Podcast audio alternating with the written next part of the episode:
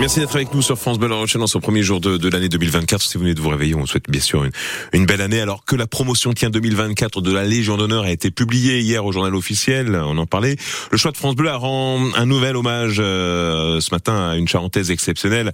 Elle s'appelle André Gros. Elle a 97 ans. Elle a été résistante déportée. En octobre dernier, elle a officiellement reçu la plus haute distinction de la Légion d'honneur, la Grand Croix, remise par Patricia Mirales, la secrétaire d'État chargée des anciens combattants et de la mémoire, venu spécialement en Charente. André Gros est originaire de, Gara, à côté d'Angoulême.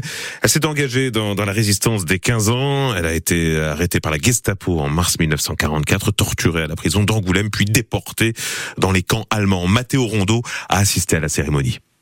Madame André Gros, au nom du président de la République et en vertu des pouvoirs qui nous sont conférés, nous vous élevons à la dignité de Grand Croix de la Légion d'honneur.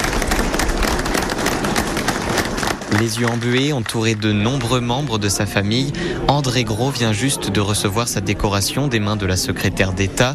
La résistante estime qu'elle ne mérite pas tant d'honneur. Beaucoup, beaucoup d'émotions. Vous me voyez presque débordée. Je n'y comptais pas, je ne pensais pas du tout. C'était une grande surprise pour moi. Je pense surtout à mes amis qui sont décédés là-bas. Je crois que les femmes ont été un peu oubliées. Et je vous assure que j'ai connu des femmes extraordinaires là-bas.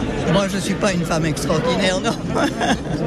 non, pas du tout. Elle a pourtant participé à transporter du courrier au-delà de la ligne de démarcation ou à cacher d'autres résistants.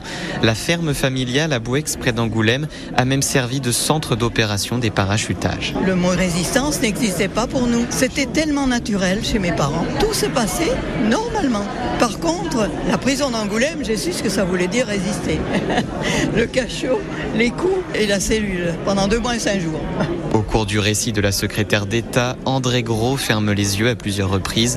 Elle se revoit vivre l'horreur de la guerre. Il n'y a pas une journée, quelles que soient les circonstances, où je ne pense pas, où je n'ai pas un souvenir des camps et de mes amis, de toutes ces femmes qui ont donné leur vie, qui chantaient la Marseillaise. On chantait la Marseillaise, on y arrivait à chanter la Marseillaise malgré les coups. Depuis, son combat est de faire perdurer la mémoire de cette période. Elle a confiance en la nouvelle génération. C'est très très important. Les jeunes sont très réceptifs. Ils sont très très bien, les jeunes. Je vous assure. Hein. Voilà, Mathéo Rondeau pour euh, ce choix France Bleu. En mode best-of, on vous fait revivre comme ça quelques grands moments de, de l'actualité de, de 2023.